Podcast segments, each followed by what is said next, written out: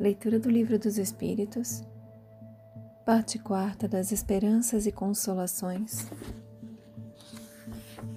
capítulo 2 das Penas e Gozos Futuros, Expiação e Arrependimento.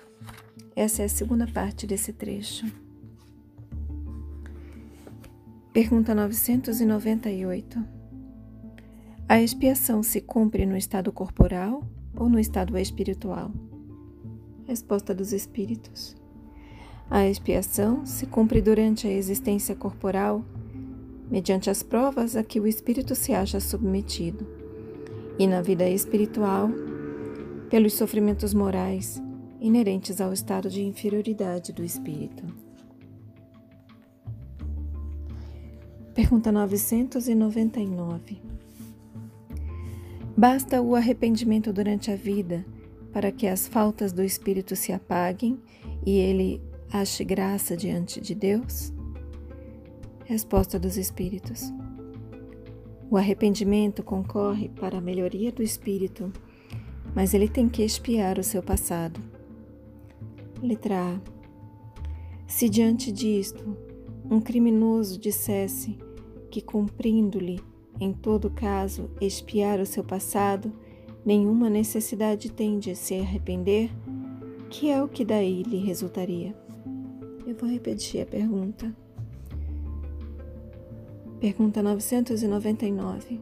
Basta o arrependimento durante a vida para que as faltas do espírito se apaguem e ele ache graça diante de Deus? Resposta dos espíritos. O arrependimento concorre para a melhoria do espírito, mas ele tem que expiar o seu passado. Letra A. Se diante disso um criminoso dissesse que, cumprindo-lhe, em todo caso, expiar o seu passado, nenhuma necessidade tem de se arrepender, que é o que daí lhe resultaria? Resposta dos Espíritos: tornar-se mais longa e mais penosa a sua expiação, desde que ele se torne obstinado no mal. Pergunta mil. Já desde esta vida poderíamos ir resgatando as nossas faltas? Resposta dos Espíritos: Sim, reparando-as, mas não creiais que as. Re... Perdão. Novamente, pergunta mil. Já desde esta vida poderemos ir resgatando as nossas faltas? Resposta dos Espíritos: Sim, reparando-as, mas não creiais que as resgateis mediante algumas privações pueris ou distribuindo em esmolas o que possuirdes, depois que morrerdes, quando de nada mais precisais. Deus não dá valor a um arrependimento estéril, sempre fácil e que apenas custa o esforço de bater no peito. A perda de um dedo mínimo, quando se esteja prestando um serviço, apaga mais faltas do que o suplício da carne, suportado durante anos com, com um objetivo exclusivamente pessoal. Só por meio do bem se repara o mal. Só por meio do bem se repara o mal. E a reparação nenhum mérito apresenta se não atinge o homem nem no seu orgulho, nem nos seus interesses materiais. De que serve para sua justificação que restitua depois de morrer os bens mal adquiridos, quando se lhe, quando se lhe tornaram úteis e deles tirou todo o proveito? Novamente a pergunta: de que serve para sua justificação que restitua, depois de morrer, os bens mal adquiridos quando se lhe tornaram úteis e deles tirou todo o proveito? E aqui, abre aspas, de que lhe serve privar-se de alguns gozos fúteis, de algumas super, superfluidades, se permanece integral o dano que causou, causou a outrem de que lhe serve, finalmente, humilhar-se diante de Deus, se perante os homens conserva o seu orgulho. Fecha aspas. Eu vou reler de novo toda a resposta, toda a pergunta e resposta, pergunta mil. Já desde esta vida poderemos ir resgatando as nossas faltas?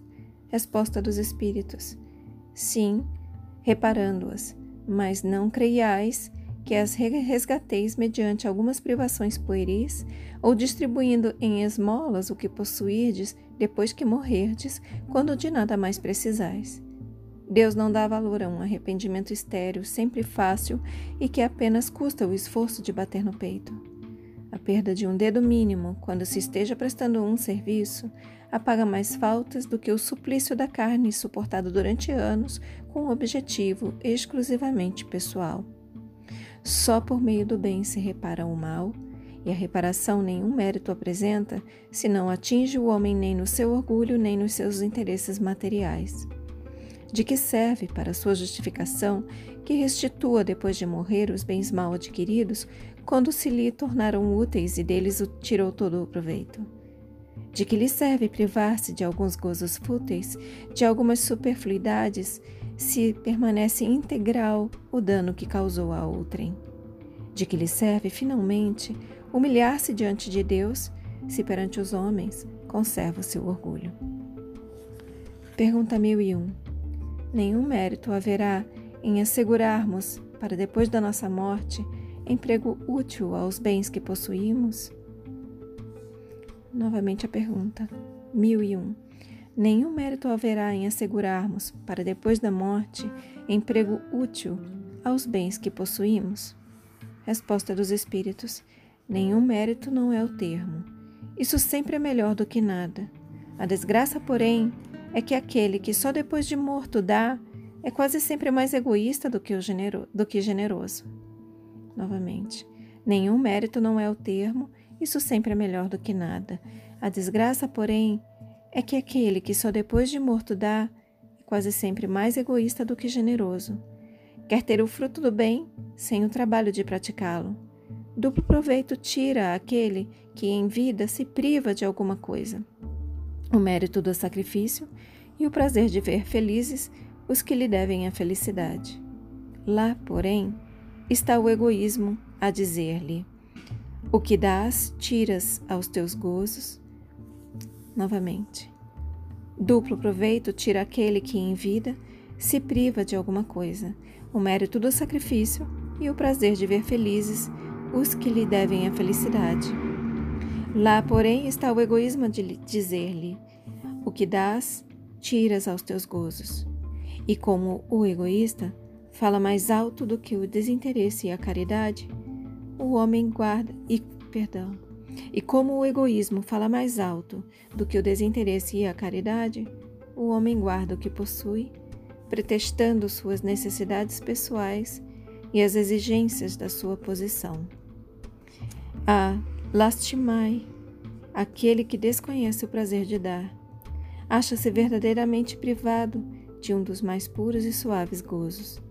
Submetendo-o à prova da riqueza, tão escorregadia e perigosa para o seu futuro, houve Deus por bem conceder-lhe, como compensação, a ventura da generosidade, de que já neste mundo pode gozar. Pergunta 1002. Que deve fazer aquele que, em artigo de morte, reconhece suas faltas quando já não tem tempo de as reparar? Basta-lhe, nesse caso, arrepender-se? Novamente a pergunta 1002. Que deve fazer aquele em artigo de morte reconhece que deve fazer aquele que em artigo de morte reconhece suas faltas quando já não tem tempo de as reparar? Basta-lhe nesse caso arrepender-se? Resposta dos Espíritos: O arrependimento lhe apressa a reabilitação mas não o absolve. Diante dele, não se desdobra o futuro, que jamais lhe tranca. Isso é uma pergunta. Por reler a resposta. O arrependimento lhe apressa a reabilitação, mas não o absolve. Diante dele não se desdobra o futuro, que jamais se lhe tranca?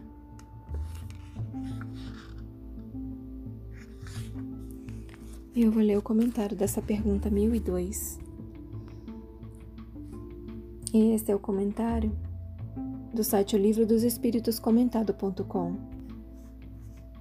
Aqui é o Livro dos Espíritos comentado pelo Espírito Miramés, da obra Filosofia Espírita, volume 20, questão 1002 comentada, capítulo 33.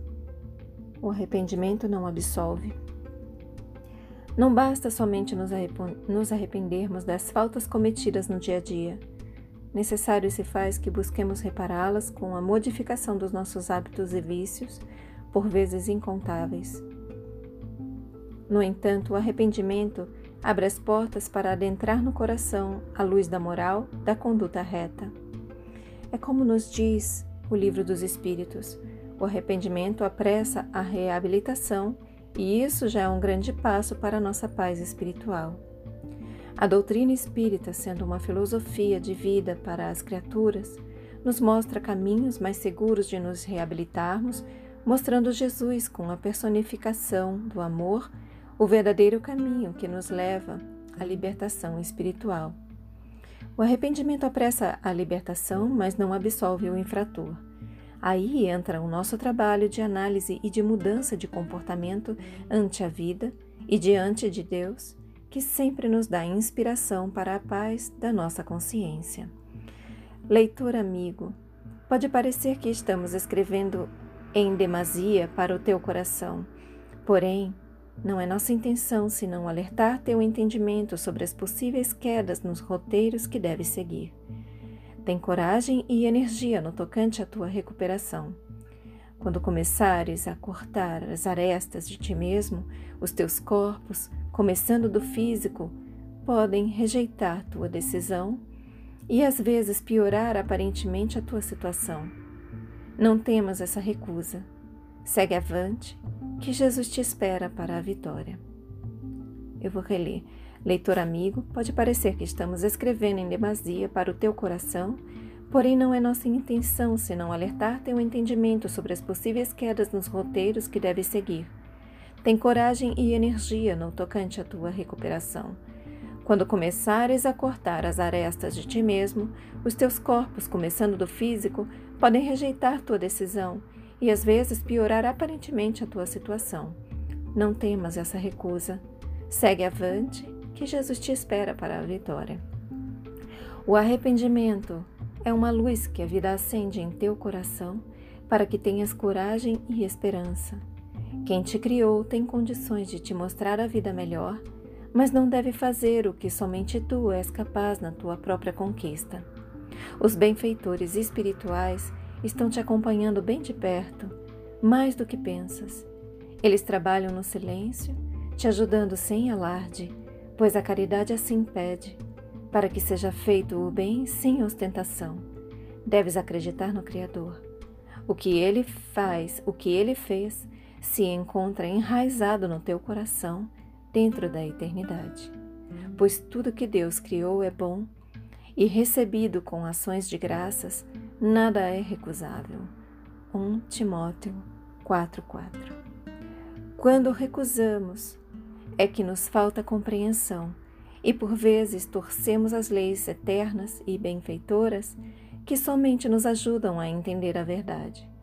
Quando não aceitamos a lei de amor, ela nos fere por justiça e para nos mostrar o caminho certo. Daí nasce o arrependimento que nos dá forças para a retificação. Só um pouquinho. Tá. Novamente, quando não aceitamos a lei de amor, ela nos fere por justiça e para nos mostrar o caminho certo. Daí nasce o arrependimento que nos dá forças para a retificação, de modo a palmilharmos o caminho em direção à luz. A nossa consciência, repetimos, é a vigilância divina dentro da alma, como um tribunal que não nos deixa seguir avante, induzidos pelo mal. Se queres estar bem com a tua consciência, ouve o Mestre Jesus, que com ele não errarás o caminho para o Criador. Se já te, se já te arrependeste das tuas faltas, segue para frente, reparando-te, e deixa que o arrependimento atinja as fibras mais íntimas do teu coração. Se nunca arrependeste dos teus feitos incômodos, pensa nisto e pede a Deus para que te dê este momento que o arrependimento é como as leis te convidando para a paz de consciência, aquela que não se perturba com os acontecimentos exteriores por se encontrar desperta na iluminação do Cristo interno. Levar-te a vencer a ti mesmo é a meta do Cristo e deve ser a do Espírito conhecer a si mesmo. Levar-te a vencer a ti mesmo é a, é meta do Cristo e deve ser a do Espírita conhecer a si mesmo. Comparando-se um ao outro, são caminhos paralelos que a vida oferece, de maneira que esses dois fios de luz acendam as claridades da tua intimidade para sempre. Novamente, levar-te a vencer a ti mesmo é a meta do Cristo e deve ser a do espírita conhecer a si mesmo. Comparando-se um ao outro, são caminhos paralelos que a vida oferece, de maneira que esses dois fios de luz acendem as claridades na tua intimidade para sempre. O arrependimento nos acorda. Depois que acordamos para Jesus, ele desaparece por não termos mais necessidade da sua presença nos nossos corações. Lição recebida é adeus ao remorso para sempre. Fechem os olhos. Permitam que essas palavras se aprofundem em vocês. Assumam a intenção de contemplar por mais algum tempo sobre essas palavras.